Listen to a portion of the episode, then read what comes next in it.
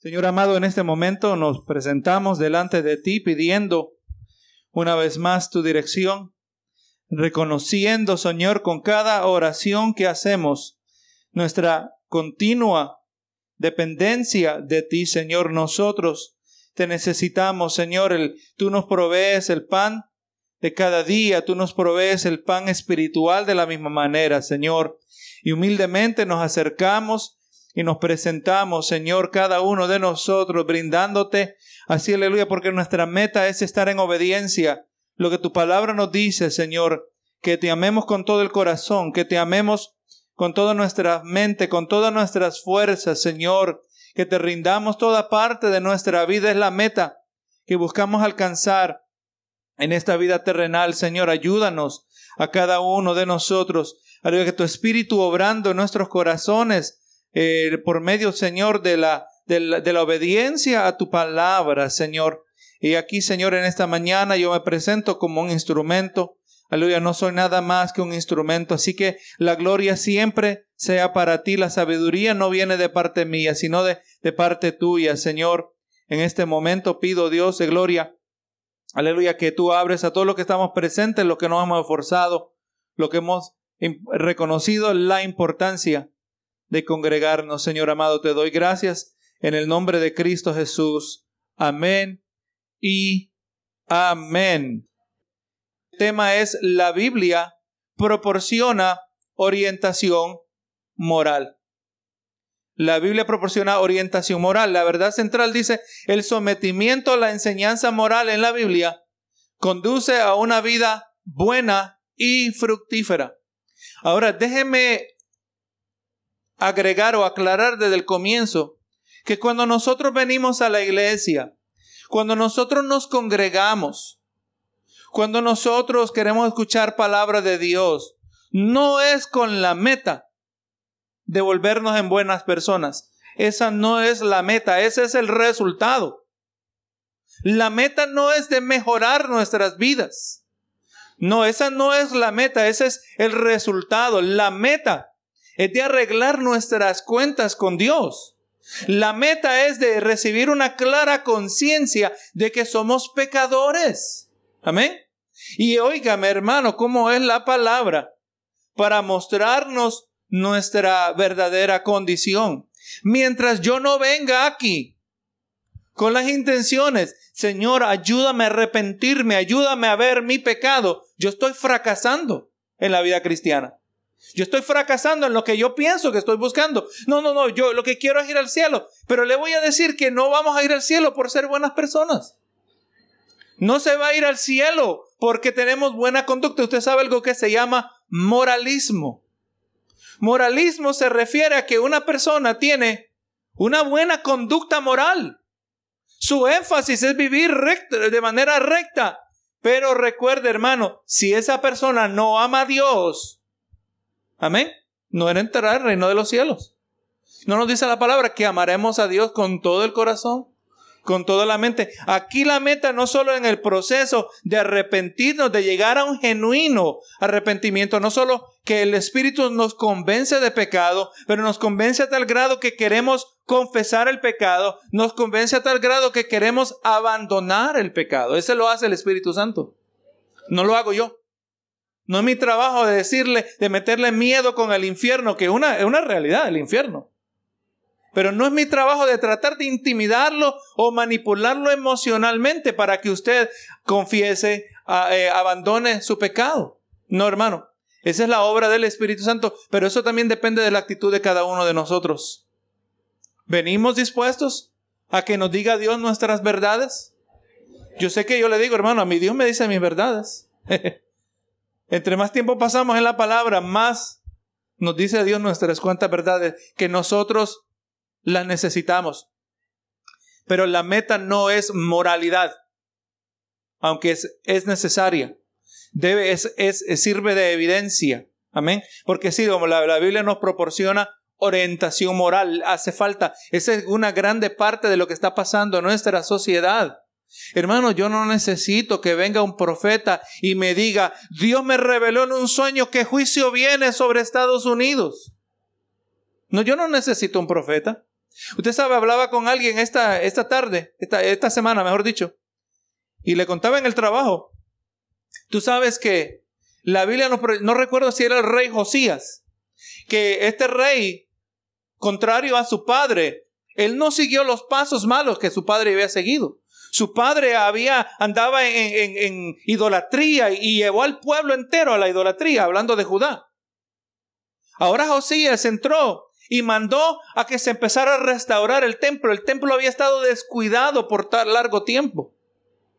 Y cuando los sacerdotes empezaron a sacar basura, sacar ídolos viejos, todo lo que había ahí del descuido, encontraron el rollo de la palabra de Dios. Mira el grado había la decadencia espiritual y moral de aquella sociedad. Y vinieron al rey, encontramos el rollo. Y hermano, y el rey, cuando abrió el rollo y lo leyó, inmediatamente, hermano, entró eh, en lamento. Entró, hermano, en eh, como que se había muerto alguien. Estaba dolorido, Dios mío, esto es lo que nos va a pasar a nosotros por lo que hemos estado haciendo. Inmediatamente, hermano, empezó una reforma espiritual sobre la tierra. Vivo un, sobre el, reinado, vino un avivamiento, hermano. Pero qué interesante, el avivamiento comenzó con la palabra. Cuando nosotros miramos que el pecado se, se practica y no se arrepiente y no se confiesa y no se abandona, el, el, el juicio se está acumulando, hermano, todos los días. Se está acumulando una medida hasta donde Dios dice, ya llegó al colmo. ¿Para que así? Nosotros sabemos que Dios tiene un colmo. Así le dijo a Abraham, te voy a dar la tierra de los cananeos, pero todavía no, porque su maldad no ha llegado a su colmo. Dios tiene límites, Dios tiene paciencia, pero su paciencia no es infinita. Y día llega el momento donde un Dios de amor, porque es de amor y, sabe que el pecado hace mal e, y el mal de este le ha dado chance que se arrepiente, no se arrepiente, no se arrepiente y si lo dejo ahora a este le va a hacer mal a este otro. A este dice, se acabó. Ahí se acabó. Porque Dios tiene colmo. ¿Pero que sí? Así que, hermano, cada día oremos. Le voy a decir que lamentablemente, solo lo menciono en breve, porque usted no vino a escuchar de política. Pero lamentablemente el asunto de política ahora es un asunto moral. Amén. Y he escuchado pastores que normalmente han hablado en contra de que nos envolvamos en la política pero han visto lo que ha estado pasando, especialmente en esos últimos cuatro años. No, no, no vamos a agregar los ocho anteriores también. Hermano, ahora el asunto que nuestro partido político es un asunto de dónde está nuestra espiritualidad. Si usted mira las plataformas de ambos partidos políticos, usted como cristiano que apoya la Biblia, usted no tiene que tener duda de por quién va a votar. Aunque le caiga bien o le caiga mal. Pero la alternativa Amén. Y eso es algo que tenemos, hermano. Y, he visto pastor, un pastor que él normalmente dice, mira, a nosotros lo que nos conviene es predicar el Evangelio. Y yo estoy de acuerdo con él. Pero eh, recientemente lo he visto como se ha visto en necesidad porque ha visto la amenaza en su propia, su propia vida. Hermano, estas elecciones, hermano, tienen que ver con el futuro espiritual de esta nación. Y yo no le estoy diciendo que esos presidentes o alguno de esos candidatos es un tipo de Mesías. No, hermano. Son las decisiones. Es más, ¿quién se va a elegir como, como juez en la Corte Suprema de Justicia? Tiene repercusiones morales sobre todo este país. Si se siguen matando bebés, hermano, el juicio se sigue amontonando. Lo que pasa es que nosotros vivimos una, una existencia bastante protegida. Pero el momento que empezamos a hablar de lo que es el aborto, lo que hacen el aborto, que despedazan los bebés, mientras en el vientre de su madre le arrancan el bracito. Así lo sacan, hermano. Nosotros no debemos estar ahí. No, no, pero con tal nos, den, nos rebajen los taxes, pues vamos a votar por los que apoyan el aborto. Con tal nos arreglen los papeles. Vamos a votar por... él. E-, no, hermano, no. Es más, la palabra habla en el libro de los Salmos que aún en juicio, en, en daño propio, el hombre juzga o, o, jura correctamente. Si yo decir la verdad me va a afectar a mí, yo siempre voy a decir la verdad. Porque esa es la característica de la integridad. Lo vamos a mirar más adelante. Pero hermano, usted, si usted mira, hermano, la moralidad de este país. Recuerde, aunque no podemos cambiar el corazón del hombre, pero le voy a decir que las instituciones que Dios ha establecido, como la familia, como las autoridades, el gobierno, la policía, están allí para refrenar la maldad. Porque usted no, porque usted ve que Dios juzgó al profeta, al sacerdote Elí, y porque sus hijos siendo sacerdotes abusaban de su ministerio en el tiempo del, del profeta Samuel. En los comienzos del ministerio de Samuel, era niño, ¿verdad? ¿Y qué le dijo Dios? Lo mandó juzgar a través de este joven profeta que estaba empezando. Su primera obra ministerial era traer palabra de juicio, imagínense. Por cuanto no le pusiste estorbo a tus hijos. Tenemos que ponerle estorbo a la maldad de nuestros hijos. Aunque no podemos cambiar su corazón, pero tenemos que refrenar, porque si se le da rienda libre es lo que estamos mirando hoy, hermano. Entonces así también por nuestro voto vamos a votar a refrenar. Amén. Y no tenía planificado hablar esto, pero es que, es que está entretejido entre lo que estamos viviendo. Y gloria a Jesús ahora al otro lado, y honestamente yo no sé, como las cosas han ido por largo tiempo, esta nación ha ido en una decadencia espiritual más y más, y hasta recientemente no he tenido razón para creer que esto va a parar. Pero le voy a decir, Estados Unidos es una anomalía, es algo raro. De acuerdo a la historia de la iglesia, la iglesia que siempre ha sido perseguida, Estados Unidos no debería existir. Un país donde tenemos tanta libertad para adorar a Dios donde el cristianismo, hermano, aquí usted puede ir a una librería cristiana, usted quiere escoger, hay tantos libros malos, pero hay libros buenos también, usted puede llenar y leer y aquí libremente, porque hay libertad de expresión. Y al mismo tiempo, hermano, tanta libertad que ha habido, que ha proporcionado el cristianismo verdadero, que aún los satanistas tienen libertad de serse religiosos en esta nación. Pero el momento que aunque estemos en desacuerdo contra los satanistas. Y en el momento que se le otorga autoridad al gobierno de no impedirle a ellos practicar su religión, entre comillas, se le está dando autoridad de también a nosotros impedirnos de practicar la nuestra.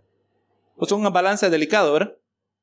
Pero Estados Unidos es una anomalía, es algo raro, no debería existir. Estoy dándole mi, mi observación, porque si miramos la iglesia, la iglesia siempre ha sido perseguida y sigue siendo perseguida en otras partes del mundo.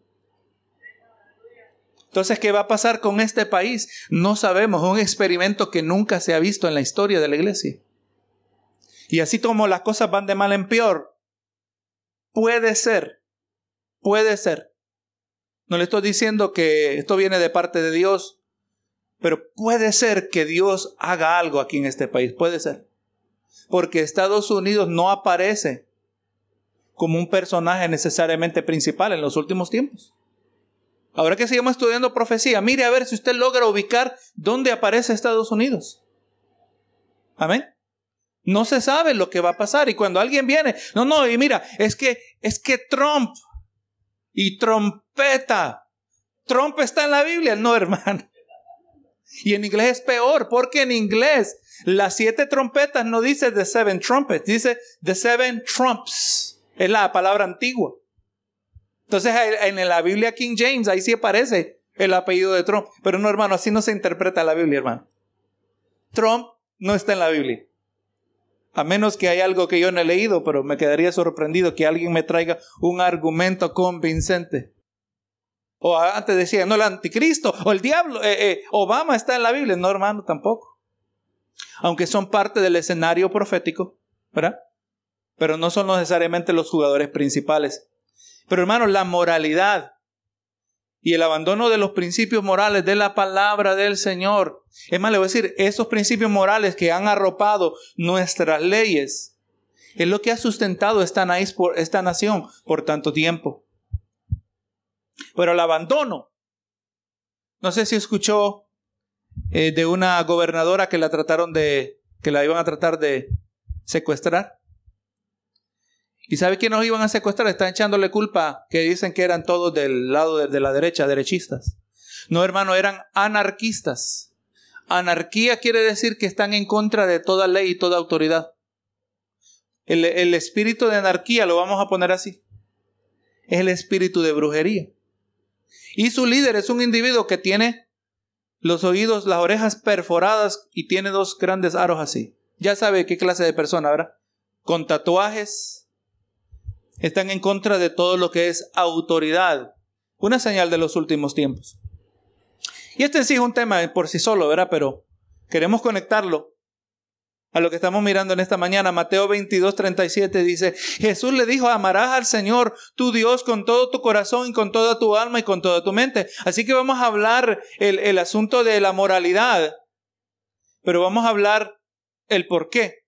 Nuestros tres objetivos, que vamos a hablar, usar la palabra como la base bíblica que constituye el fundamento de una definición cristiana de moralidad. Le voy a decir que la moralidad sin la Biblia no tiene base.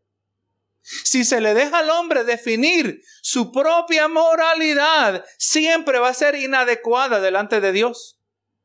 Amén. ¿Cómo lo sabemos? Lo vemos en el libro de los Génesis. Adán y Eva pecaron. ¿Y qué pasó? Inmediatamente la vergüenza de su pecado llegó, ¿verdad? Y se les abrieron los ojos, se les fue la inocencia, se dieron cuenta que estaban desnudos y se cosieron delantales. Pero ahora Dios en ese lenguaje antropomórfico, o sea, que quiere decir que Él se, se, se, baja al nivel humano y nos habla a nosotros como que fuera uno que nosotros, aunque Él ya sabe todo lo que vamos a decir. Pero nos deja que tengamos una conversación. ¿Dónde estás, Adán? Claro que sabía dónde estaba Adán. Es que me escondí. Era necesario que Adán confesara, me escondí. Me escondí porque tuve miedo. ¿Y, y por qué? Es que estaba desnudo. ¿Quién te dijo que estabas desnudo? Claro que Dios sabía. Y usted conoce el reto del, de lo que ocurrió, pero la palabra nos dice que eventualmente Dios le hizo túnicas de pieles, porque ellos se habían cubierto, pero la cobertura era inmodesta, vamos a agregarle ahí. No era adecuada. Siempre lo que el hombre haga por sí mismo será inadecuado ante los ojos de Dios. Así que no vamos a apelar a, opinión humana. Vamos a apelar a la autoridad eterna de la palabra del Señor. Segundo, que vamos a, animarnos a reconocer que la moralidad bíblica como un debe ser un reflejo de nuestra fe en Cristo. La meta es tener una fe en Cristo, una confianza, una dependencia, una relación, pero la meta no es la moralidad, la, moralidad es simplemente una evidencia de dónde está nuestra confianza. Y así también, gloria a Jesús, buscar, reflejar, eh, ser hechos a la imagen de Dios. Tercero, hermano, que nos. Vamos a buscar ser desafiados a examinar nuestra vida y adoptar los valores morales consecuentes a las enseñanzas bíblicas. O sea, nosotros nos ajustamos a lo que dice la Biblia, no ajustamos la Biblia a como nosotros estamos viviendo. Amén. Yo no voy a buscar justificar un estilo de vida. No, yo voy a buscar ser moldeado por la palabra del Señor. Yo le digo, hermano, yo, yo estoy en eso igual que usted. La palabra nos dice que nosotros estamos con el fin de agradar a aquel que nos tomó por soldado. Nosotros estamos envueltos en un conflicto, estamos activamente desempeñando un papel. En otro lado, la palabra dice que somos la luz del mundo. La luz no se guarda, la luz no se oculta. Tenemos que dar testimonio, ¿verdad? Y eso es lo que estamos buscando, ser diferentes. Eh, vamos a estar principalmente en la carta a los Colosenses, capítulo 3, aunque vamos a leer unos versos eh, al comienzo pero principalmente vamos a estar en Colosenses 3. Solo le voy a leer, aquí vamos a leer este, el, libro de Génesis 1.26 como fundamento, donde aparece el, el relato de la creación del hombre. Dice, entonces Dios, entonces dijo Dios, hagamos al hombre a nuestra imagen, a nuestra semejanza, conforme a nuestra imagen conforme a nuestra semejanza, y señoré en los peces del mar, en las aves de los cielos, en las bestias, en toda la tierra, en todo animal que se arrastra sobre la tierra, y creó Dios al hombre a su imagen, y a imagen de Dios lo creó, varón y hembra, los creó. Hay un dicho que tienen en inglés. Dios, en, eh, Adán en inglés es Adam. Eva es Eve. Entonces dicen, Dios hizo a Adán y Eva. Dios hizo a Adam and Eve, no Adam and Steve. Steve es Esteban.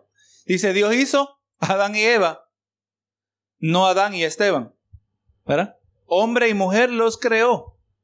En la naturaleza del hombre, la naturaleza de la mujer son naturalezas complementarias. Cuando un hombre trabaja en conjunto con una mujer, cuando un esposo y una esposa trabajan, hermano, ahí se glorifica el Señor. Ahí se glorifica. Juntos, ahora redimidos, juntos más y más reflejamos el carácter de Dios. Porque el hombre por sí solo no refleja a Dios totalmente. La mujer por sí sola no refleja a Dios. O sea, está el lado firme de Dios, el lado paterno. Pero también vemos que Dios tiene un lado, y, tengo cuidado de cómo lo digo, no quiero decir un lado materno porque ahí nos estamos metiendo en territorio, pero hay un lado tierno. ¿Verdad que sí? En Dios hay ternura. Mire eh, cómo lo mostró Jesucristo, cómo era Jesús. Que hasta los niños lo seguían, ¿verdad que sí? Lo seguían. ¿Cómo era el semblante?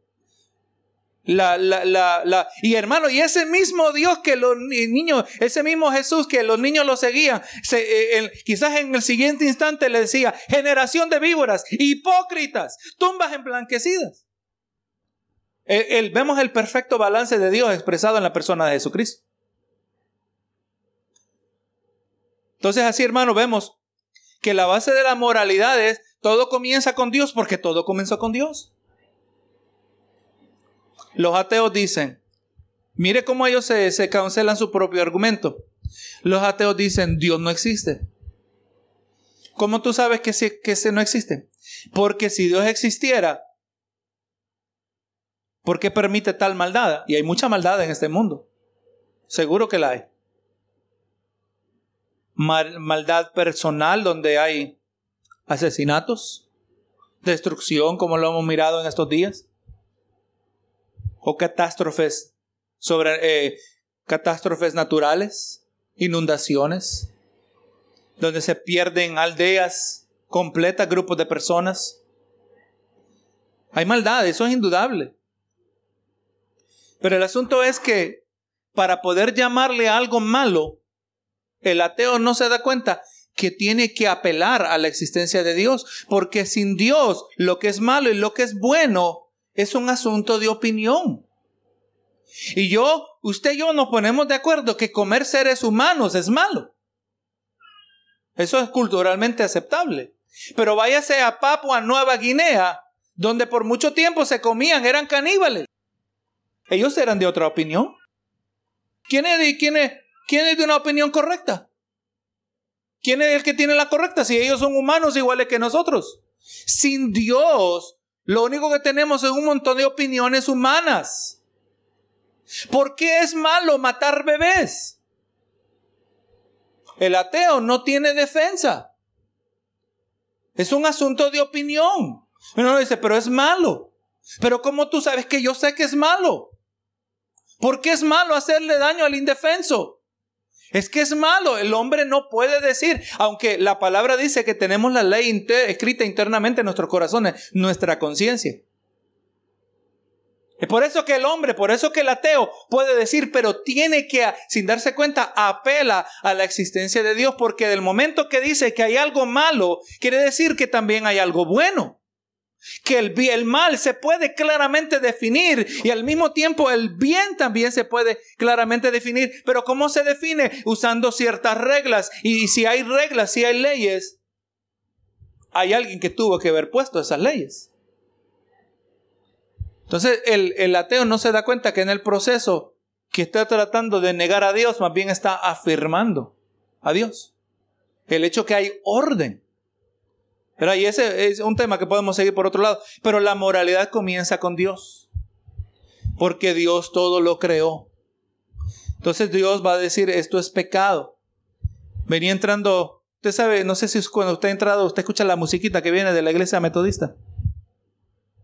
Y se escucha bien bonita la música. Se escucha como una música santa, vamos a decir así. Bien religiosa se escucha. Y digo yo, si la gente, la gente verdaderamente supiera que en esa misma iglesia donde se presenta esta que pareciera ser música santa, que honestamente lo probablemente que lo es porque fue escrita quizás tiempo atrás. Pero la misma congregación donde se trae esta música santa es la misma eh, congregación donde afirman el homosexualismo como pecado, como un estilo de vida. ¿Usted sabe cómo hacen hoy? Se paró un, un predicador con una grande cartela diciendo el homosexualismo es pecado, se paró enfrente de una iglesia metodista y, se paró la hora que iba saliendo la gente. Y, salió uno de los líderes diciendo, mira, ¿por qué tú traes odio? ¿Por qué tú traes palabras de odio? ¿Por qué tanto? Entonces, eh, ¿ustedes aman a Dios? Le decía el predicador. Sí, amamos a Dios, sí. ¿Ustedes creen en la Biblia? Sí. Ustedes pueden descondenar el homosexualismo como pecado, porque eso es lo que hace la Biblia. Dice, mira, nosotros en esta iglesia aceptamos toda clase de diversidad. Cuando ya empiezan a hablar así, usted ya sabe que el pecado no lo llaman pecado. Es más, hermano, nosotros también aceptamos diversidad aquí, pero hablamos que esas conductas llevan tienen que llevar al arrepentimiento. O sea, viene un homosexual aquí. Hermano, muéstrele amor que esa persona se sintió inclinada a venir a este lugar, no lo vamos a señalar. Que venga hermano, todo, uno que está confundido, que si ni sabe si es hombre o mujer. No, hermano, muéstrele amor porque el amor vence las barreras, no los prejuicios. Ay, viene este hombre que vive una, una vida perversa que ni se le me sienten los hijos al lado. No, hermano, aquí donde vienen los enfermos. Y nos hemos quedado porque el tratamiento funciona. Por eso seguimos viniendo. Y cuanto más alguien que su vida puede ser transformada con amor y con la palabra del Señor. Vamos a ver que nos dicen Colosenses que el amor es el vínculo perfecto. Si está el amor, todo lo otro necesario va a brotar. Todo lo que hace falta. Si hay amor, si hay indiferencia, no va a haber nada. La base de la moralidad es un Dios santo. Ahora vamos a brincar Mateo 22:35 dice, a uno de ellos, intérprete de la ley, preguntó por tentarle, diciendo, Maestro, ¿cuál es el gran mandamiento de la ley? Eh, para este entonces le recuerdo, hermano, el judío, para este entonces se había desarrollado la ley a una serie de 613 mandamientos que tenían que obligar, que tenían que observar si iban a guardar la ley. 613 ordenanzas que los intérpretes de la ley, intérpretes de la ley de Moisés, habían ellos producido. Uno de los mandamientos era que cuando se guardaba el día de reposo, la mamá podía cargar a su hijo en el día de reposo. Pero si ese hijo suyo en su mano llevaba la hoja de un higo, ya estaba violando el día de reposo. Era considerado labor. O sea, estas leyes eran legalistas.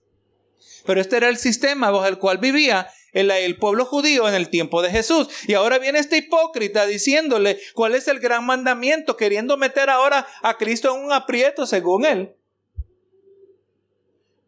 Tú que sabes todo, de maestro, ¿verdad? Eh, mire la, la hipocresía, porque ya se nos dijo que él vino con el fin de tentarle, con el fin de que diga algo que lo mete en problemas.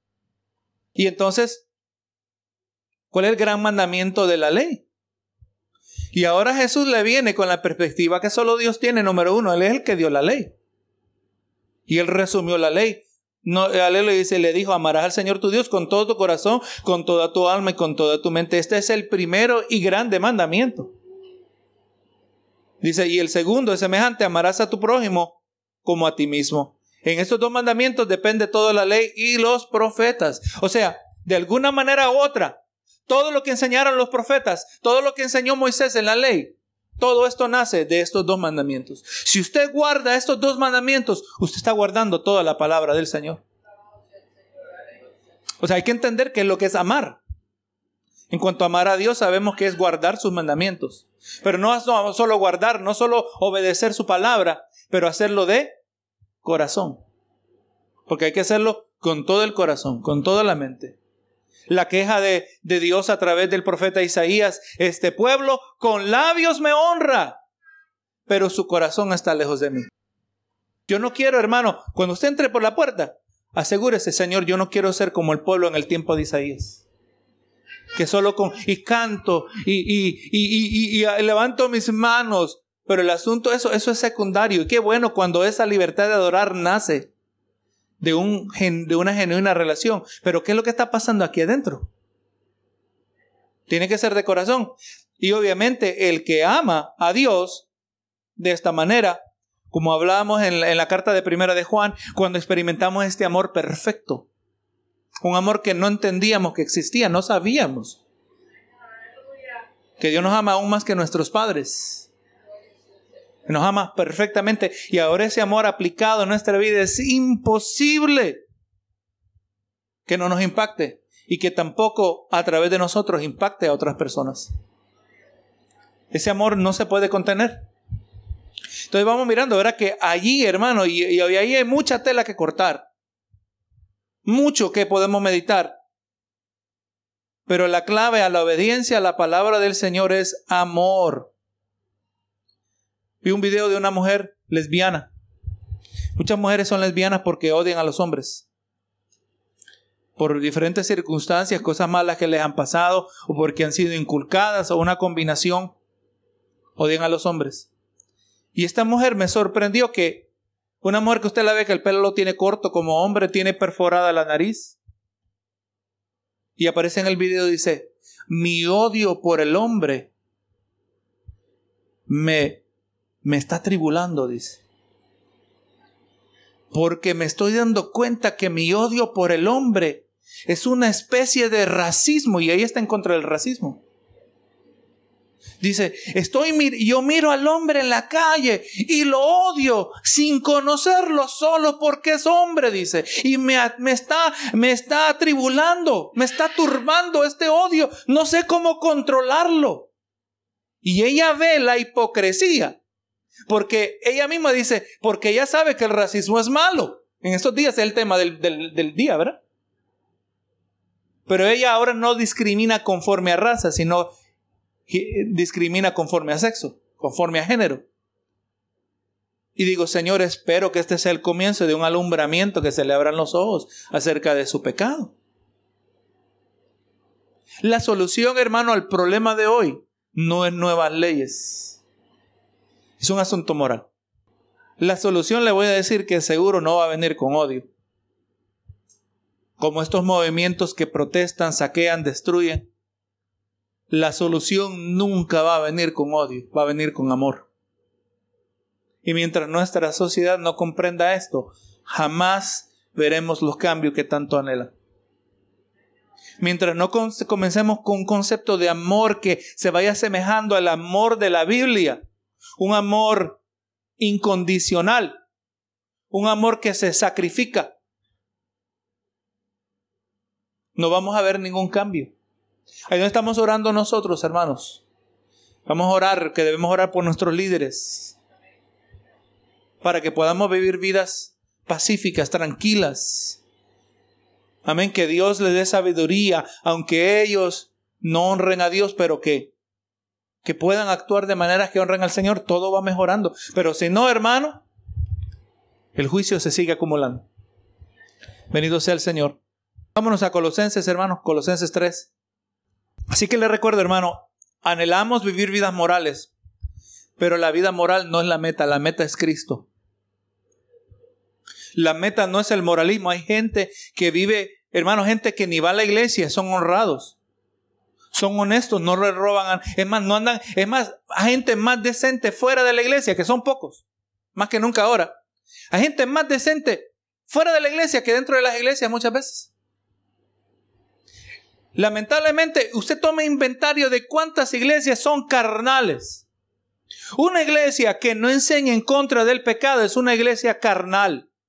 Y no se sorprenda que ahí va a haber favoritismo que ahí van a haber bochinches, chismes, Ahí van a haber divisiones, van a haber contiendas, van a haber indirectas. ¿Por qué? Porque cuando no se está alimentando lo espiritual, no se está señalando el pecado. Esto es lo que tiene libre, comenzando desde el púlpito. ¿Cuántas congregaciones?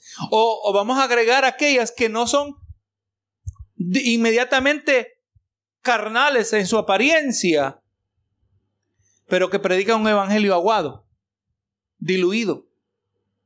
Un evangelio diluido, hermano, no tiene poder, así como un medicamento que usted le agregue agua, no le va a funcionar. El, el evangelio se necesita en su total potencia. Y por eso hemos ido eh, eh, escarbando. Hemos sido minuciosos, ¿verdad? Nos hemos ido capítulo por capítulo para que no se nos quede nada. Ahí está el poder del Evangelio. El verdadero poder que, que necesitamos ver nosotros como creyentes. No necesariamente el poder que produce prodigios y milagros que damos gracias a Dios cuando Dios hace eso pero el poder transformador. Ese es el milagro que vemos frecuentemente. Cuando yo veo mi vida y lo que Dios ha hecho en mí, y a pesar de lo que está pasando a mi alrededor, y que yo tengo paz, y que se cumple lo que dice Isaías, que tú guardas en completa paz aquel cuyo pensamiento en ti persevera. Señor. Y además, yo, yo me analizo, gracias a Dios que entiendo la palabra, pero si no, yo digo, yo creo que yo estoy loquito. ¿Cómo es que yo tengo tanta paz y tanta tranquilidad ante grandes amenazas? Mientras, hermano, sepa que uno de los síntomas silenciosos de los encierres, de los lockdowns, a causa del COVID, que mucha gente se ha suicidado. Y esos muertos no los agregan al, al, acumulado que tenemos a ver en esta nación. Esos muertos no los agregan. No agregan el abuso, el alcoholismo que ha incrementado. El abuso por un tiempo. Amén. Y eso lo vamos a colocar también cuando ya entremos en Apocalipsis. Dos personajes bien misteriosos. No se nos dice el nombre, hay teorías de quiénes son, pero no sabemos porque la Biblia no nos dice. Pero los vamos a ver en su ministerio. Amén. Y eso, el ministerio de ellos, ocurre durante la segunda mitad de los siete años. Amén. Espero, ¿verdad? Que hoy más que nunca está esto bastante claro, ¿verdad? Si alguien aquí sin pena de pastor, yo todavía estoy confundido el día del rapto y el día de la venida, yo todavía pienso que son separados, siniestras, y yo se lo digo no porque lo vi en un video de YouTube. Y que un, un no, no, hermano, yo he estado investigando esto por mucho tiempo. Y Dios nos ha dado sabiduría conforme a la palabra y esta es la que informa nuestra perspectiva de todo. Yo no es que quiero ser diferente, no es que quiero ser opinionado, pero cuando las cosas están mal, tenemos que decir algo. Y lamentablemente, y aquí solo lo voy a tocar en breve. Cuando yo hablo, hermano, aquí de política, cuando yo hablo acerca de las noticias, es porque las noticias están compitiendo con lo que yo estoy haciendo aquí en el púlpito. Porque las noticias le quieren a usted promover una cosmovisión que no es cristiana. Mi trabajo es que usted piense a través de la Biblia. Las noticias, los medios de comunicación, las redes sociales, ellas tienen una meta totalmente opuesta. Y del momento que ellos se meten en el territorio que a mí como ministro me corresponde, como maestro de la palabra, yo tengo que hablar en contra de eso, así como yo hablo en contra de los falsos profetas y maestros. Yo voy a hablar en contra de todos aquellos que están amenazando el Evangelio en el corazón de los feligreses a los cuales yo ministro. Así que no es mi deseo de influirle a usted que usted piense como no, yo quiero que usted piense como dice la palabra. Amén. Y que lamentablemente solo le presentan un lado. Yo busco el otro lado. No es fácil de encontrarlo. Pero, y si usted no tenía duda, quizá lo hablamos en, más en detalle si usted quiere, no confíe en las noticias. No confíe, si usted solo mira las noticias y usted actúa basado en solo lo que dicen las noticias, ahí vamos a tener serias repercusiones. Infórmese, hermano. Infórmese. Y con eso le ayudamos. Pero, volviendo aquí, hermano, queremos que la Biblia sea el punto de partida. Es porque eso, que esta nación ha funcionado por doscientos y pico de años. Usted sabe que mientras Estados Unidos ha tenido una forma de gobierno, es más, le agrego y le menciono en breve, siempre hay cosas que hacer. Estados Unidos no es una democracia. Estados Unidos es una, una república constitucional. Aquí no manda necesariamente la multitud. Aquí lo que manda es la constitución. Si usted le hicieron una mala pasada, lo lleva a la corte. Si este juez no juzgó correctamente, usted se va a una corte mayor y puede llegar hasta la Corte Suprema de Justicia. ¿Y qué hace la Corte Suprema de Justicia? Mira la Constitución y dice, ¿ustedes lo que están haciendo está en contra de la Constitución o es aceptado por la Constitución? Por ejemplo, cuando se implementó el Obamacare, Obamacare demandó que toda organización que proveía beneficios de seguro Mire, esto es moral, eso no es solo político. Tenía que proveer también el beneficio del aborto como parte del plan médico. Y sorprendentemente, un grupo de una organización que se llamaba las hermanas, vamos a las hermanas católicas, una organización que estaban en contra del aborto. Ahora, en su plan médico iban a tener que proveer, mandado por el gobierno, el aborto como un beneficio cuando están en contra del aborto. De la misma manera, en la tienda que se llama Javi Lavi, que es igual que la tienda Michaels, una, una tienda que son cristianos los dueños. Ellos pelearon porque no era justo que se les demandara que ellos pagaran por un beneficio que era contrario a su fe. ¿Y sabe qué hicieron? Lo llevaron a la Corte Suprema de Justicia. Entonces no, recordar, no recuerdo exactamente qué pasó. Pero los jueces que estén allí, si ellos son, van a aplicar la constitución o van a aplicar su opinión. Queremos jueces que apliquen la constitución. Y mientras Estados Unidos ha sido una, de una república constitucional, muchos otros países han tenido 30, 40 formas de gobierno en el mismo espacio de 200 años. ¿Por qué ha funcionado esta nación por tanto tiempo? Porque ha tenido bases morales que están en la palabra del Señor. Todo eso para decirles por eso es que ha funcionado. La Biblia dice, tú tienes derecho de tener propiedad. ¿Sabe cómo lo dice? No robarás. Ahí está implícito, ¿verdad? Usted tiene derecho a propiedad privada. La Biblia dice, tú tienes derecho a tener tu propiedad. Nadie tiene el derecho a quitártela. Todavía eso es prohibido en esta nación, aunque tienen leyes que lo permiten secretamente. Pero por eso ha funcionado este experimento que es esta nación. En, Colosenses 3 dice, vamos a ver eh, la, perspectiva de nuestra moralidad. Dice, si pues habéis resucitado con Cristo, el que ha nacido de nuevo, busca las cosas de arriba. O, la traducción más correcta diría, dijera, por cuánto habéis resucitado con Cristo. El que ha nacido de nuevo, el que es cristiano, ha nacido de nuevo y no solo se identifica con la resurrección, el que se identifica con la resurrección de Cristo, se identifica con la crucifixión de Cristo. ¿Qué es lo que vamos a ver? Todos queremos identificarnos con la gloria de la resurrección. Todos queremos identificarnos con, lo que significa una nueva naturaleza distanciada del pecado, que, que ya, ya está libre de la naturaleza del pecado. Todos queremos la gloria del día de la resurrección. Queremos nosotros la continuidad, la eternidad que nos brinda la palabra. Pero para poder experimentar, primero tenemos que identificarnos con su crucifixión, que es exactamente lo que vamos a mirar. Si hemos sido resucitados con Cristo, que también hay un acto simbólico que representa en la vida del creyente la muerte y la resurrección. ¿Usted sabe cuál es? Hay un acto simbólico que ocurre en la vida de todo creyente, que debe ocurrir, que representa la muerte y la resurrección de Cristo. El bautismo. Amén. El bautismo es exactamente lo que representa. Entre varias cosas. El hombre viejo muere y brota un hombre nuevo. Gloria a Jesús. Y dice, poned la mira en las cosas de arriba y no en las de la tierra. Hermanos, ¿cuántos cristianos distraídos hay en estos días?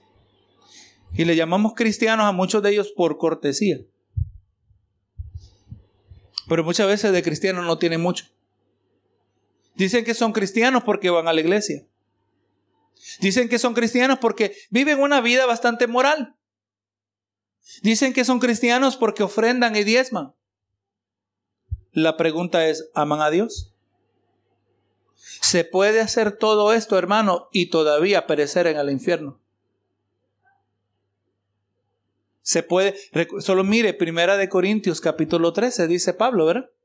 Que si yo diera, hablase toda lengua humana y angélica, si yo tuviera fe para trasladar los montes, si yo diera todo lo que tengo a los pobres, si yo diera mi cuerpo para ser quemado y no tengo amor, nada soy.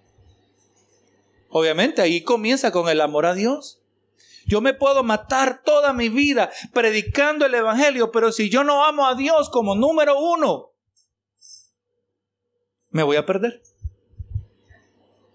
Entonces, entonces, lamentablemente hay muchos cristianos, incluyendo muchos pastores, que no tienen la mira en las cosas de arriba le preguntaron al pastor John MacArthur, una, una, una revista cristiana que se llama Christianity Today, le preguntaron, Pastor MacArthur, ¿qué es lo que usted opina acerca de los métodos de igle crecimiento? O sea, las, las técnicas para hacer que la iglesia crezca. Dice, a mí no me interesa. No me interesan los métodos de crecimiento de iglesia.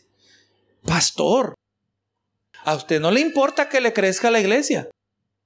Claro que me importa, pero a mí me dice que Cristo es el que crece su iglesia. Yo no voy a competir con Cristo, dice. ¿Es verdad? Aquí lo que nos toca es predicar, vivir la vida que se está. Obviamente tenemos que evangelizar.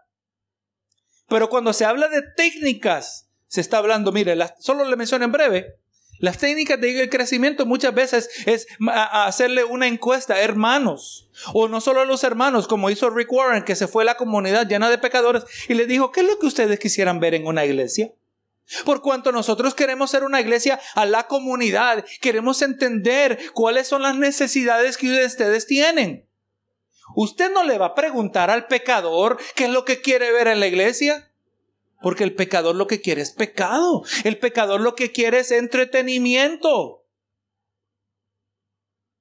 ¿Usted le gustaría que le traiga ahora aquí unos hermanos cristianos mariachis? Pero son cristianos. ¿O será que estaremos debatiendo entre entretenimiento y administración? Es bien difícil, ¿verdad? No es tan blanco y negro. O cualquier estilo de música, cualquier estilo. Se lo digo porque me ocurrió en estos días que tuve que hablar con alguien que no, no se iba a poder.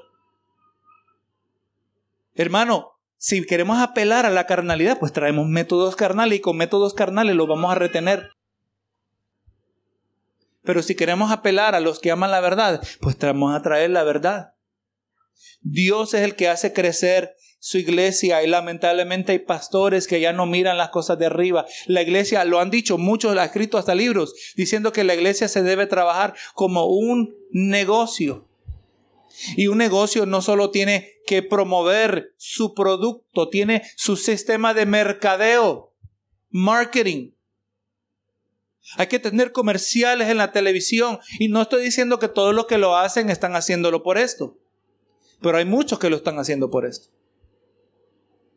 Y que tenemos que promover una cierta imagen que sea aceptable al consumidor. Porque, ¿qué pasa, hermanos? Si el consumidor no le gusta el producto que tenemos aquí, se van a ir a otro lugar a buscar el producto. Pero es que nosotros no tenemos producto. El que recibe, el que ama a Dios y quiere la palabra y entiende que nos ayuda nos ayuda a ser transformados. Vamos a resistir, hermano. Yo recibo aquí, hermano, conforme a la palabra, yo he recibido tantas bofeteadas. Bofeteadas santas, mejor dicho. Que el Señor con su palabra nos agarra y nos sacude. Estás mal. Y doy gracias por esas exhortaciones que se han traído, no con el fin de ganar popularidad, pero ganar favor delante de Dios, porque si vamos a a buscar favor, vamos a buscar el favor de Dios, no el favor del hombre. Buscad, poner la mira en las cosas de arriba, no en las de la tierra, porque habéis muerto. Y vuestra vida está escondida con Cristo Jesús. Nuestra vida, hermano, la vida que nosotros vivimos en Cristo Jesús es ajena. La gente no entiende cómo nosotros vivimos. Nuestro compañero no entiende. Nuestro compañero que, que no es cristiano no entiende. El vecino no entiende. Ellos no entienden la paz que yo tengo en el corazón. Ellos no entienden. No entienden el amor que ahora se ha multiplicado en mi vida y alrededor de mi vida. No lo entienden. No entienden lo que no es andar resentimiento. Mi vida está escondida. Mi estilo de vida está relativamente escondido a los ojos de los hombres. No entienden la profundidad de lo que Dios ha hecho y está haciendo en mi vida. Yo no puedo, hermano, andar rencoroso con usted. No puedo. No puedo. La conciencia me acusa. ¿Y cómo me voy a parar en hipocresía en el púlpito y predicar de amor? Y yo guardando eh, remordimiento contra ustedes, hipocresía mía. Diciendo que estoy viviendo la vida cristiana cuando estoy hablando de que debemos perdonar. Y es más el asunto que si yo no perdono, Dios no me perdona a mí. Pero he aprendido a vivir de esa manera. He, dado gracias que el Señor sigue moldeándome. Porque golpes recibimos, le digo hermano, menosprecios, desprecios. A lo largo de esta carrera cristiana y ahora en este ministerio pastoral, los experimentamos todos. Cuando hubiéramos aplastado bajo la carga. Pero no, hermano, ando libre en Cristo Jesús y espero que usted también. Y si hay algo entre nosotros, vamos a... Es más, antes de ofrendar, vamos a hablar porque ni mi ofrenda recibe el Señor. Vamos a hablar si hay amor. El amor sana todas las heridas. Así debe ser. Porque habéis muerto y vuestra vida está escondida en Cristo, eh, eh, con Cristo en Dios. Por eh, cuando Cristo vuestra vida se manifieste, o sea, en su venida, entonces vosotros también seréis manifestados con Él en gloria. Cuando el Señor se manifiesta, hermano, cuando Jesús se manifiesta, Él va a venir en toda gloria. Y a algunos le va a causar regocijo, a otros le va, a la mayoría le va a causar pánico. Pero es ahí donde nuestra vida, la belleza de la vida que estamos viviendo ahora en Cristo Jesús, la belleza de, la pureza que ahora estamos viviendo, de la, integridad. Usted no tiene que andar diciendo, yo soy íntegro, admírenme, aprecienme. No, no, no. El, que es íntegro no tiene que andar haciendo así, pero es de valorar a la persona que es íntegra. Es de valorar a la persona que es humilde. Es de valorar a la persona que es pura. Eso no debe describir a todos nosotros. El mundo no nos valora, más bien nos aborrece. Pero cuando Cristo se manifieste, entonces también se dice, seréis manifestados con Él en gloria. Ahí se va a mostrar lo que verdaderamente somos en Cristo Jesús. Ahí se va a mostrar la virtud, no porque somos mejores, pero porque hemos sido redimidos, hemos sido perdonados. Verso 5 dice, hacer pues morir, lote, hacer morir pues lo terrenal en vosotros. Esta es una práctica continua. Tenemos que estarle dando muerte al viejo hombre. Entre más. Usted sabe que si usted está en un medicamento y de repente le aparece otro síntoma, usted va al médico y le dice, ajustame el medicamento. A veces le tienen que dar otro medicamento. ¿Verdad que sí? La práctica se tiene que ajustar. Siempre estamos tratando de eliminar, eliminar. O oh, mire, el doctor, me siento mejor, todavía me queda un poquito, pero todavía, pero he mejorado bastante, pero todavía me queda un poco. Ok, sigamos. El, el tratamiento funciona. No estamos tan mal como cuando comenzamos, pero todavía queda un poco. Hay que continuar el tratamiento hasta que Cristo venga o hasta que muramos en esta tierra. Ahí se va a acabar el tratamiento. Pero mientras tanto vamos a hacer morir lo terrenal. Eh, ¿Qué es lo terrenal? Fornicación, toda clase de inmoralidad, era adulterio. Dice impureza que se refiere a, los pensamientos. Cuando pecamos en nuestros pensamientos, pasiones desordenadas es cuando esos pensamientos se manifiestan físicamente. Vida sin desenfreno. Malos deseos.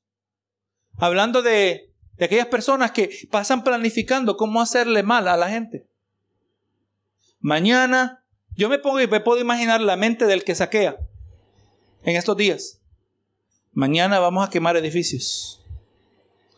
Llama a su amigo que piensa igual.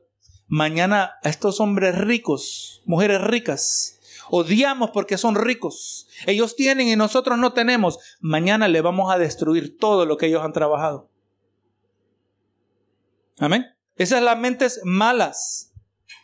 Quieren causar destrucción. La mente, imagínense, ¿qué es lo que está pasando en la mente de un muchacho que ve un gatito y lo quiere torturar? Aún la ley ¿verdad? reconoce que eso es malo. Damos gracias que todavía hay alguna semblanza de orden. Malas, malos deseos y avaricia. Hablándose de ese apetito por lo material, ese apetito por el dinero, ese apetito por las adquisiciones, un apetito insaciable. Tengamos cuidado nosotros de no secretamente participar de este pecado. Señor, si yo tuviese más dinero,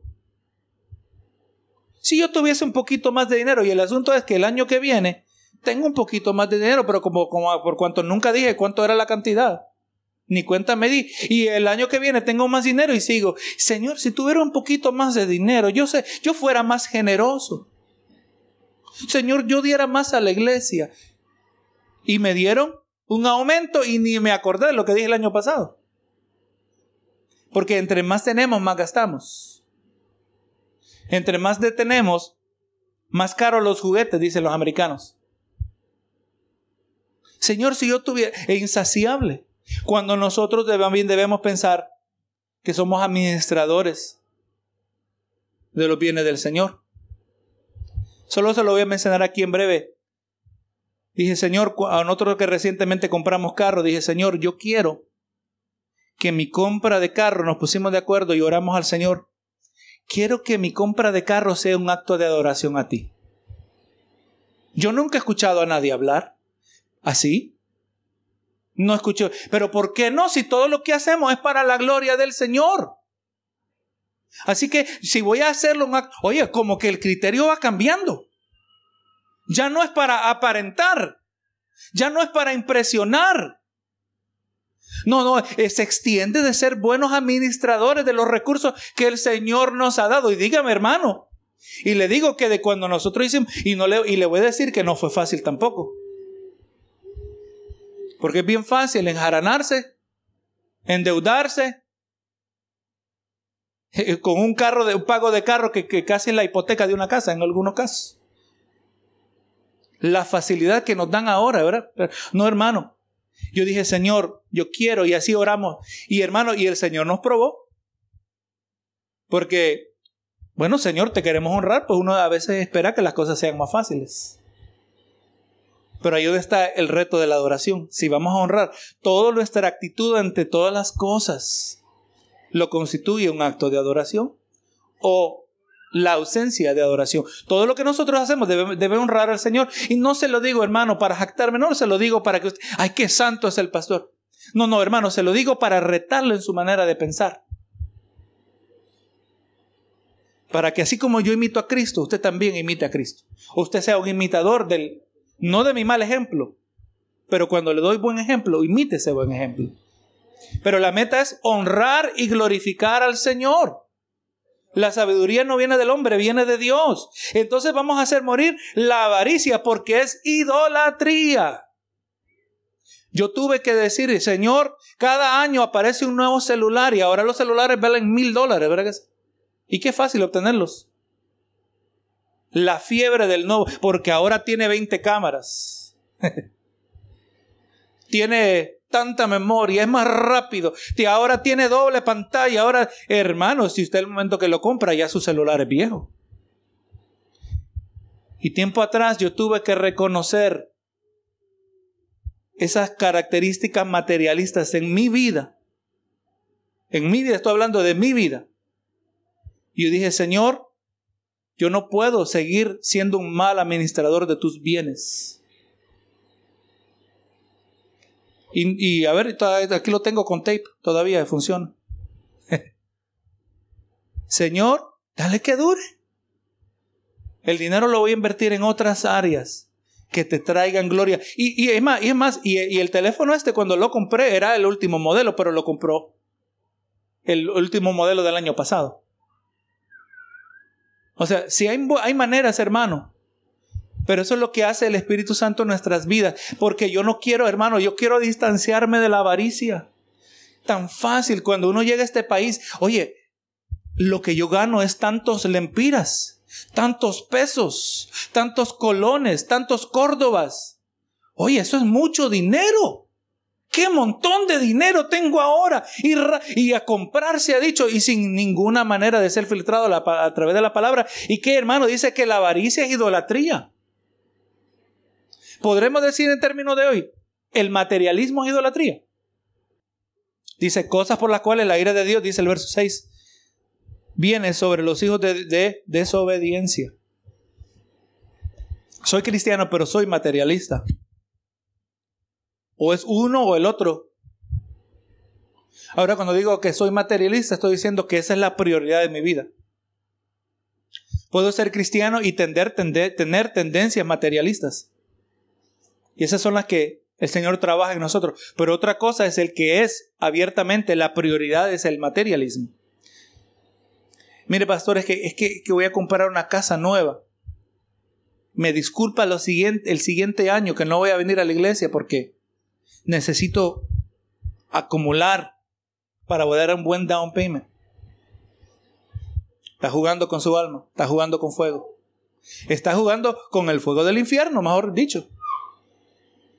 Hermano, la palabra dice que Dios honra a los que le honran. Poner el reino de Dios primero y su justicia.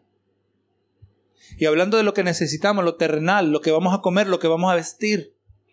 Esas cosas vendrán por añadidura. Hermano, cuando Dios lo quiere bendecir, Dios lo va a bendecir.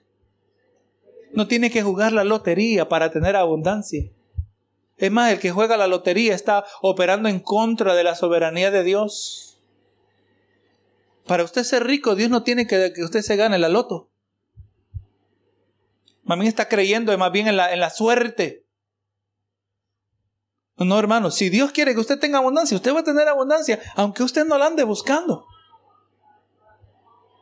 Al mismo tiempo, Dios honra a los que trabajan, que ser trabajador. Pero hay que tener balance. ¿Verdad que sí? Y eso eh, en cada persona, en cada hogar, cada familia. No hay una fórmula universal, universal que vamos a aplicar porque todo viene que ver con el contenido de nuestro corazón posible que usted esté envuelto en situaciones, pero Dios sabe que en su corazón usted quiere que sean diferentes. Y sabe que eventualmente Dios las va a cambiar. Pero aquel que ni le importa y anda afanado, ahí van a haber diferentes repercusiones. Así que hermano, la impureza, la fornicación, pasiones desordenadas, idolatría, avaricia, malos deseos, son las cosas que Dios va a castigar cuando Él venga, ¿verdad? Y las castiga activamente. ¿Usted sabe cómo Dios castiga el pecado de la gente? Que todo lo que siembra uno cosecha. Ahí está un elemento del juicio inmediato de Dios. Aquel que anda en el homosexualismo, anda en el desenfreno, anda en el adulterio, en la fornicación, eh, termina con una enfermedad que de la cual se muere. Inmediatamente experimenta el juicio. Hay otros que Dios les extiende misericordia. Dice, en las cuales en las cuales vosotros también anduvisteis en otro tiempo cuando vivíais en ellas. O sea, o sea, se entiende que esto no debe ser parte de la familia de la fe. Esto no debe ser parte de la vida cristiana. Vi un, un, un, artículo en una revista de, que se llama, creo que es Ebony, una revista que es escrita para la comunidad morena. Y decía, se titulaba el, el artículo, Soy salva aunque vivo con mi novio. Soy salva aunque vivo con mi novio. Esta, me, vino a mente, esto lo leí años atrás. Eso nos deja saber que la gente no conoce la palabra del Señor. Uno no puede ser salvo y vivir como que está casado sin estar casado. A tal grado, hermano, no sé, siempre quedo que lo voy a buscar. En México, años atrás, pusieron una ley del divorcio automático. Si una pareja se casaba, pero si un espacio de dos años no renovaban la licencia, vamos a decir así, quedaban automáticamente divorciados. Ahora imagínense, hermano, un matrimonio donde no hay compromiso. Ah, lo voy a aguantar un tiempito más. Sí, allá viene, ya se van a acabar los dos años. Ah, ¿para qué seguir luchando por esto? No, no, cuando la palabra dice hasta la muerte, hasta que la muerte nos separe. Por lo menos ese es el voto que hacemos, ¿verdad? Cuando nos casamos. Hasta la muerte. Gloria al Señor. Pero ahora dice el verso 8 de Colosenses 3, ahora dejad también vosotros todas estas cosas, ira y enojo.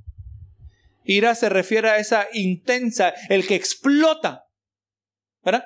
El que explota cuando las cosas, cuando considera que algo es injusto. Gente que rompe paredes, gente que tira sillas. Esas cosas no deben estar en nosotros, la ira, el enojo, aquel que, que, guarda resentimiento, el malicioso, aquel que siempre eh, está pensando cosas malas, blasfemia, blasfemia es lo mismo que difamar, calumnia. Cuando se habla de Dios y se dirige hacia Dios, hablando algo que no es verdad acerca de Dios, es blasfemia. Cuando se habla algo en contra de un ser humano, es calumnia. Eso se refiere a la palabra blasfemia. Palabras deshonestas en vuestra boca, dice, y ahí relacionado, no mintáis los unos a los otros, habiendo despojado el viejo hombre con sus hechos. Hermano, ¿usted ha conocido cristianos mentirosos? Lamentablemente, a lo largo de los años yo he conocido. ¿Y por qué usted cree, hermano, que yo hablo en contra de esto? Porque la palabra nos dice en Efesios 6 que dice que, que nos pongamos, ceñid vuestros lomos con la verdad. Pero la verdad allí no es la Biblia, hermano. La Biblia aparece en la armadura de Efesios 6, es la espada del Espíritu. El cinto que se ponía el soldado romano era aquel elemento que lograba ubicar todos los otros elementos de la armadura. La coraza se mantenía en su lugar cuando tenía el cinto, la correa, la faja.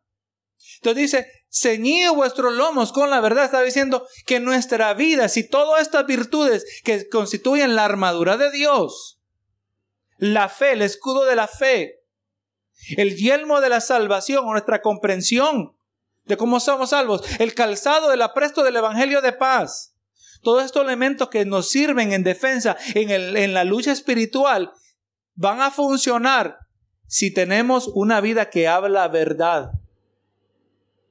No uno que habla mentira. Porque el que habla mentira, ¿con quién se identifica? ¿Ah? Con el diablo, el padre de mentira. El primer mentiroso en la Biblia, ¿usted sabe quién es? O primer humano. Me, salió adelante el hermano. Después del diablo, el primer humano. ¿Ah? Caín. ¿Y le fue bien a Caín? ¿Mintió Abraham? No, no salió tan bueno eso tampoco. ¿Mintió Isaac? Hermano, usted mira a lo largo de la Biblia, la mayoría, quizás con una excepción, se nos presenta que cuando mienten, usted sabe, uno que mintió y que tuvo grandes heridas. David andaba huyendo de Saúl. Y llegó a cierta ciudad, se me olvida el nombre, y se encontró ahí donde estaba un sacerdote que se llamaba Ahimelech. Ahimelech, tenemos hambre. ¿Qué hay de comer? Y se le dieron los panes sagrados, que el mismo Jesús hace referencia a esos panes. Comieron. ¿Y qué andas haciendo? le dijo Ahimelech al yerno del rey, que era David, ¿verdad? Es que ando en una misión secreta para mí, mi suegro. Y no ando, tuve que, y, y no ando espada, tuve que salir tan repentinamente que ni espada pude agarrar. Aquí hay espada, aquí está la de Goliat. O oh, mejor que mejor que esa, dice. Y David, cubriendo su, su pellejo, ¿verdad? Su cuero dijo una mentira. Y había un hombre ahí, era un edomita, y vio todo, siempre chismosos, hermano. Y le llevó el chisme a Saúl. Saúl vino a Imelec y ¿sabe lo que pasó? Lo mataron a él y toda la comunidad que había ahí. Por la mentira de David. La mentira no se justifica bajo ninguna circunstancia, porque mentira es mentira. Si la mentira va a honrar a Dios, entonces no puede ser mentira. No hay mentira que honre a Dios. Siempre que mentimos, mentimos para protegernos a nosotros mismos. No, pero es que quieren matar a fulano. Y si yo le digo que yo sé dónde está, lo van a matar. Entonces yo le digo que no sé dónde está. No, hay quien está protegiendo es a mí. Porque yo le puedo decir, yo sé dónde está, pero no te voy a decir. Y siempre protejo al otro. Pero si digo, no sé dónde está, me estoy protegiendo a mí y estoy protegiendo al otro. Al final, la mentira es para protegernos a nosotros mismos. Si usted y yo vamos a vivir vidas santas, tenemos que ya planificar de antemano qué es lo que vamos a decir en situaciones donde nos veríamos tentados a mentir. ¿Tú, ¿Tú qué dices de esto? Y uno no quiere herir a la persona. Lo siento, prefiero no darte mi opinión.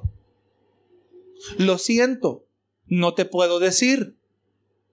¿Verdad que sí? Pero al final quizás quedamos mal con el hombre, pero no vamos a quedar mal con Dios. Porque aquí nos dice Pablo que el viejo hombre se identificaba por lo mentiroso que era.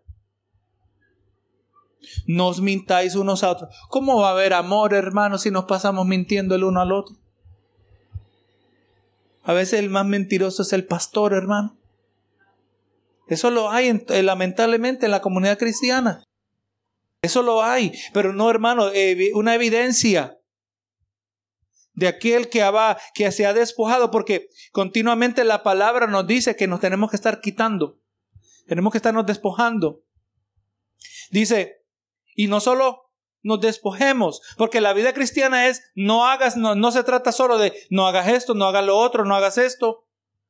No, la vida cristiana también es haz esto, haz lo otro, y ahí lo dice en el verso que sigue, y revestido del nuevo el cual, conforme a la imagen del que lo creó, se va renovando hasta el conocimiento pleno. En esa trayectoria, espero que usted eso nos describa a nosotros. Estamos siendo desarrollados. Gloria a Jesús. Donde en este conocimiento pleno, vemos, mira, aquí está implícito, aquí no hay discriminación de personas, porque no hay griego ni judío, no hay gentil, ni el que guarda la ley, porque el, griego era mirado de la, de la mentalidad judía, porque el judío, hermano, en muchas maneras era racista. Hacia todo aquel que no era judío, lo miraban como una persona sucia.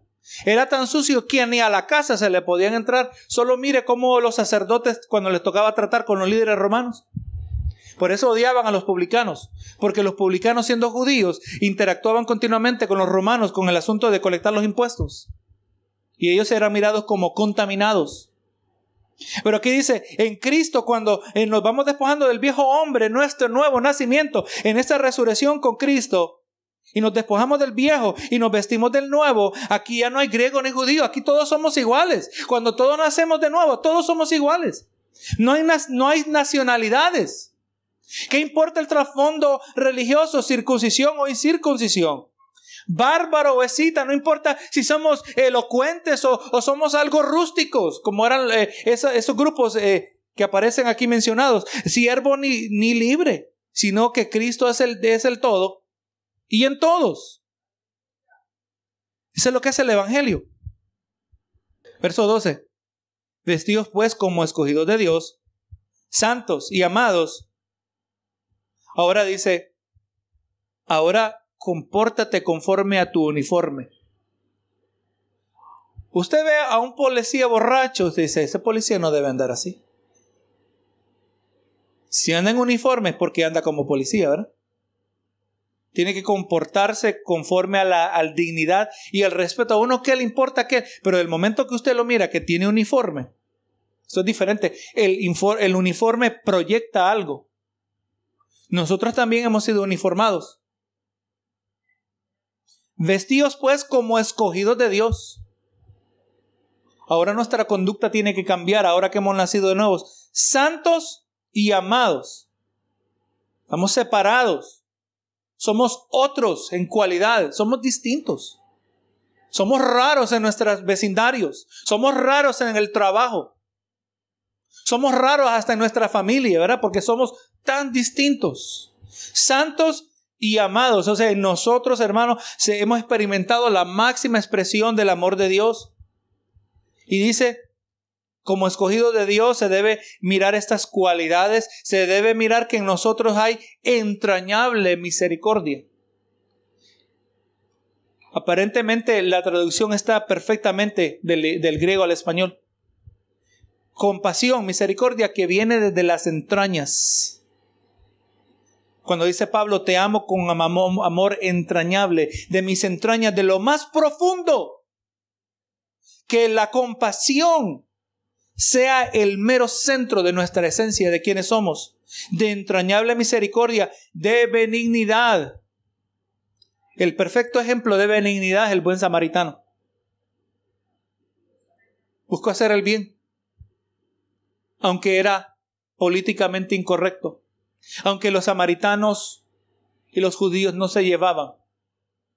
Y el que estaba supuestamente, los que estaban en la posición más alta espiritualmente hablando eran el sacerdote, era el escriba, líderes espirituales, y quien demostró mayor espiritualidad era el que era mirado como, como uno contaminado, el samaritano, porque los samaritanos eran los descendientes de la mezcla de judíos y de los, creo que los asirios, cuando fueron llevados cautivos eran una mezcla, eran judíos mezclados, eran contaminados y mostraron que es ese, Jesús con ese ejemplo, el samaritano, estaba mejor delante de Dios. Benignidad, de humildad. Gloria a Jesús. Un asunto de la humildad, lo menciono aquí rápido. El que es humilde, su enfoque no está en sí mismo, su enfoque está en otros. El orgulloso está enfocado en sí mismo. Para ser siervo, para servir, para ministrar, tenemos que ser humildes. Y aun cuando un orgulloso ministra y sirve, eso Dios no lo recibe porque lo está haciendo para que lo miren, para que lo admiren. No, el humilde, el manso, mansedumbre, hermano. Usted sabe que en la cultura griega la humildad era mirada como una debilidad. Pero fue cuando llegó el Evangelio que fue elevada a una virtud. Mansedumbre es alguien que es, tiene fuerza bajo control. Una persona que se puede moldear, una persona que se puede tratear. Dice, paciencia, aquel que sabe tolerar, soportándoos unos a otros, dice el 13, y perdonándoos unos a otros, si alguno tuviere como si alguno tuviera queja contra otro. O sea, cuando hay desacuerdo en la comunidad de la fe, el amor, hermano, el verdadero amor no se va a mostrar en cómo nos pasamos abrazando y besando y, compartimos y nos reímos. La verdadera expresión del amor, eh, una de las máximas expresiones de nuestro amor, va a ver cómo nosotros tratamos el conflicto. ¿Somos rencorosos? Eh, mira, es, es como amo a este hermano porque tuvimos un desacuerdo pero rápido nos reconciliamos. Y a raíz de eso, más bien somos más unidos ahora. Gloria a Jesús. De la manera que Cristo os perdonó, así también hacerlo vosotros. Y aquí vamos a ir rapidito. En los últimos versos. Dice, y sobre todas estas cosas, vestíos del amor, que es el vínculo perfecto. O sea, asegúrense, hermanos, Encima de todo lo que ya se ha mencionado, estas virtudes que sean presentes en ustedes, asegúrense que haya amor. El amor es el vínculo perfecto. El amor es el que unifica todas estas cosas. Porque si usted ama a Dios, usted no va a adulterar. ¿Verdad que sí? Si usted ama a Dios, usted ama a su prójimo, usted no le va a robar. Ahí están los dos mandamientos. Si usted ama a Dios, usted no va a tener dioses ajenos. Si usted ama a Dios, usted no va a tener envidia. O ama a su prójimo, no va a tener envidia. Usted ve, los diez mandamientos sí se resumen. Los diez mandamientos se resumen en los dos mandamientos que miramos en Mateo. Si hay amor, va a haber benignidad. El, buen samaritano verdaderamente mostró amor. El buen samaritano no vino al hombre que estaba ahí botado y le dijo, mira, te voy a ayudar ahora, pero ¿Cuánto me vas a dar en retorno?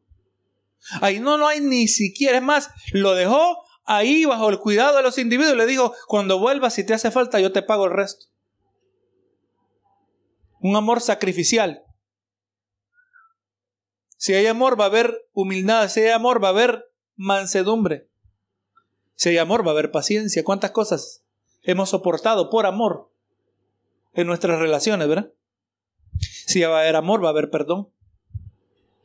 Por eso dice, el amor es el vínculo perfecto, es el amor es el que une todas estas cosas. Si no hay amor, todo lo que va a haber ahí, lo que pareciera ser benignidad, conducta del buen samaritano, lo que pareciera ser humildad, solo son apariencias, pero no son la cosa verdad, verdadera. Dice el 15, y la paz de Dios gobierne en vuestros corazones, a la que asimismo fuisteis llamados en un solo cuerpo, y sed agradecidos. O sea, tiene que haber paz, hermano. Si hemos nacido de nuevo, si hemos nacido de nuevo, usted no puede vivir estresado. Y relacionado a eso, si hemos nacido de nuevo, no podemos vivir afanados. El afán rápidamente se puede convertir en idolatría. Amén todo aquello que demanda prioridad antes que Dios. Señor, si yo vivo afanado de cómo voy a hacer para pagar el carro y no puedo ocuparme de tus cosas, es tiempo de cambiar de carro. Porque yo necesito poner primero el reino de Dios y su justicia. Si el pago de la casa, pues entonces voy a tener que rentar. Pero a mí me interesa más mi eternidad que mi, mi vida terrenal. Son decisiones difíciles y no son decisiones que todo mundo tiene que tomar de la misma manera, pero son las que van a ser el producto de una vida que se quiere santificar, de un hijo de Dios que guiado por el Espíritu va a ser guiado a hacer estas tomar estas decisiones. Para ser buen mayordomo tenemos que cambiar nuestro estilo de vida. Yo no puedo ir a Starbucks todos los días. Hay gente que gasta todos los días 5 o 7 pesos en un cafecito. Y se pasa quejando que Dios no lo bendice. No es un caso extremo, no estoy trayendo nada extremo. Hasta el cafecito en la casa, por lo menos. Sale mucho más barato. Señor, lo siento que es que no puedo dar para misiones, que no tengo dinero. ¿Será que necesitamos que tiene que venir un sueño con Starbucks o cualquiera que sea el hábito nuestro? El que es guiado por el Espíritu, esas cosas, el Espíritu poco a poco. Yo hablo muchas generalidades, pero espero que el Espíritu lo convierta en situaciones específicas en su vida. Yo no puedo cubrir todos los casos, pero el Espíritu Santo sí puede. Entonces, hermano, tiene que haber paz, Fuimos llamados a paz y también somos llamados a ser agradecidos. Hermano, el que no vive agradecido no está viviendo bajo la gracia de Dios. Amén. Porque el que no está agradecido es porque piensa que algo se le debe. Yo no tengo que dar gracias por esto si esto yo me lo merecía. No, no, hermano, todo lo que tenemos es por gracia, es el favor inmerecido de Dios. Del momento que yo empiezo a demandar derechos de Dios, tú bendeciste al otro, tú diste bendición al otro, bendeciste a mi hermano, ¿y cuando me toca a mí? Oh, hay derecho de bendición, yo no sabía, dice Dios. Oh, tú quieres que te dé lo que es justo. Oh, quieres justicia. Oh, hermano, le digo, no queremos justicia. No, no, no pida justicia, hermano. No pida a Dios lo que es justo porque lo que es justo es perdición eterna. Aquí hoy, en su mejor día espiritual, en mi mejor día espiritual, si a mí Dios lo que me da es lo que es justo, Él me dará perdición eterna. Porque pecado no hemos dejado de pecar, ¿verdad? Por eso necesitamos un abogado, de acuerdo a, Juan. Que cuando pequemos, abogado tenemos. Porque el pecado va a ser una lucha continua a lo largo de la vida. Vamos a ser tentados, pero por la gracia de Dios, por nuestra fe en Jesucristo, por el arrepentimiento de nuestros pecados. Cuando pecamos, entonces nos arrepentimos, y ahí donde viene el abogado y nos defiende. Demos agradecidos. La palabra de Cristo, dice el 16, mora en abundancia en vosotros, enseñándoos y exhortándoos unos a otros en toda sabiduría, cantando con gracia en vuestros corazones al Señor, con salmos, himnos y cánticos espirituales. O sea, eh, o sea el hermano, el que nacido de nuevo, el que abandona estas prácticas que ya se nos listaron, y el que eh, practica estas buenas de corazón que ya se nos mencionaron, debe haber en su vida, no se sorprenda que haya abundancia, abundancia de sabiduría, abundancia de ese regocijo que se expresa aún en la manera que cantamos al Señor. Y dice, y dice el 17, y todo lo que hacéis.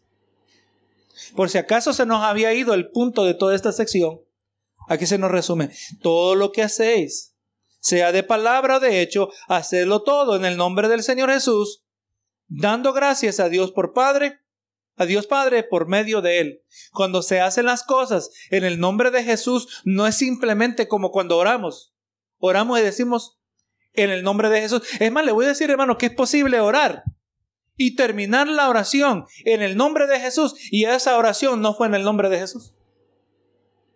Porque cuando estamos diciendo en el nombre de Jesús, estamos diciendo honrando lo que representa Jesús honrando lo que representa el nombre de Jesús. O sea, cuando yo oro, tengo que orar conforme a la voluntad de Dios. Si yo vengo y al hermano le declaro algo que, que, que no es de Dios, aunque ore en el nombre de Jesús, eso no es el nombre de Jesús. No honra a Dios. Cuando hacemos algo en el nombre de Jesús, lo hacemos para honrar el nombre de Jesús. Y si vamos a honrar, tiene que ser en obediencia a la palabra del Señor. Así que todo lo que hagamos, en otras palabras, vamos a ponerlo así. Todo lo que hacéis, sea de palabra, hecho, eh, palabra o hecho, vamos a constituirlo un acto de adoración. Estamos hablando de lo mismo. Para traer honra a Dios, ¿verdad? Como le he dicho en otras ocasiones, usted viene, se decide que quiere ir a limpiar la iglesia, quiere colocar un clavo, poner un tornillo donde hace falta. Usted lo hace por amor a Dios. Usted está trayendo honra al Señor. Lo está haciendo en el nombre de Jesús. Eso no va contrario a Dios, va a favor de Dios. Cualquier detalle. Hermano, nosotros podemos traer actos de adoración en áreas donde pareciera que no las hay, pero sí las hay. Cuando usted ahí calladitamente no buscó que hubiera muchos testigos, le dejó un dinerito a alguien que tenía una necesidad. Como usted no busca la gloria de los hombres, tu Padre que te ve en secreto te recompensará en público. Te va a recompensar tu adoración de corazón. Eso se hizo de corazón. No debemos andar tocando trompeta, que lo que dijo Jesús, que lo que hace tu derecha no lo sepa tu izquierda. Si andas ayunando, lávate la cara. No andas aparentando que andas ayunando para que te admire la gente. Ahí se dañó todo. Eso no es en el nombre de Jesús. Eso no es un acto de adoración. O sea, todo lo que hagamos, palabra o hecho, vamos a hacerlo como un acto de adoración, dando gracias a Dios Padre por medio de Él. Señor, otra vez arroz con frijoles, otra vez. Pero te doy gracias que tengo arroz con frijoles porque hay otros que no tienen esto. Ahí se convirtió. Cada vez que usted da gracias por su comida es un acto de adoración. Está comiendo para la gloria de Dios. Está comiendo en el nombre de Jesús, ¿verdad? Para que veamos cómo esto va relacionado. Hermano, así debe ser nuestra vida cristiana. Y ese es un tema que se puede hablar. Es más, en estos días de violencia, ¿se puede defender un cristiano? Dice la palabra que si te pegan en la mejilla, ¿qué dice? Uno de los versos menos favoritos para los hombres, quizás, o para, ponga la otra. Entonces, quiere decir, hermano, que déjese que lea. No, no, hermano, no es lo que dice. Y doy gracias a Dios. Ahí donde viene el asunto de interpretación de la Biblia. Si usted mira cuidadosamente dónde aparece ese verso, está hablando de venganza.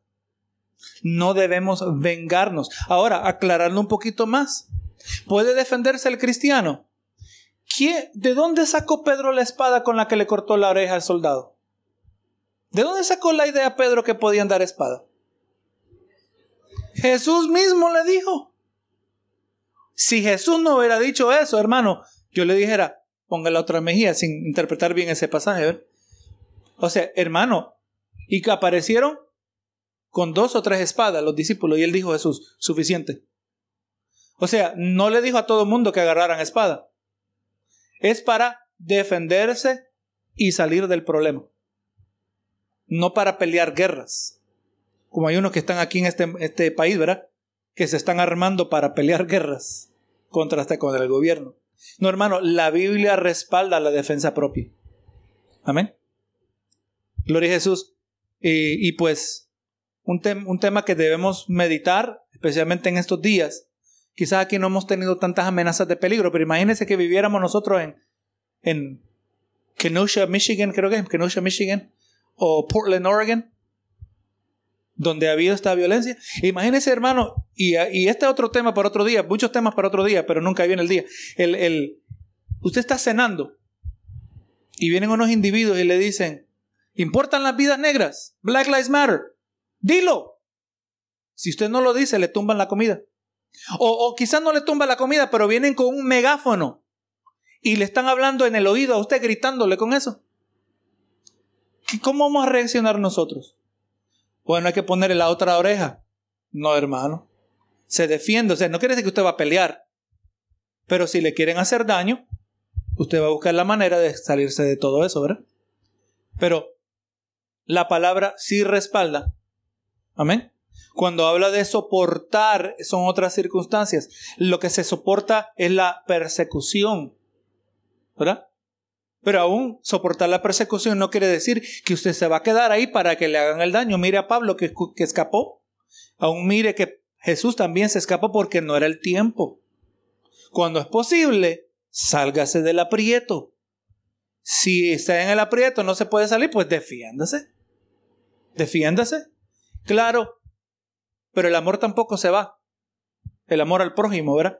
No nos vamos a defender con odio. Nos vamos a defender con ese amor y compasión. O sea, yo no voy a tratar de volarle la cabeza primero y matarlo. No, si lo puedo deshabilitar y me voy. ¿Verdad? Eso es lo que hace un corazón cristiano, una moralidad que es informada por la palabra del Señor. Vamos a tener que traer ese tema un poquito. Lo tiempo atrás lo visitamos. Vamos a visitarlo un poquito más profundo en unos días futuros. Señor amado, hemos llegado al final de esta reunión, esperando, Señor, que lo que hemos hablado ha traído gloria a tu nombre. Yo sé, Señor, que ha traído gloria a tu nombre, por cuanto, Señor, yo no he agregado simplemente opinión humana, pero hemos traído una aclaración de lo que dice tu palabra. Hemos honrado diciendo, Señor, que tú eres la base, tú eres el comienzo de toda moralidad. Y si algo va a ser bueno en nuestra vida, no es una moralidad que es una meta en sí misma, sino, Señor, una moralidad que es el producto de una vida redimida, Señor. Gracias, Señor, por cada hermano presente. Te doy gracias por cada uno que ha podido llegar, Señor. Y yo te pido que, que tu palabra sembrada en nuestros corazones produzca que tu espíritu la obre en cada uno de nosotros y seamos edificados, renovados y transformados. Señor, hemos llegado al final de este servicio. Nos despedimos con tu bendición en el nombre de Cristo Jesús. Amén y amén.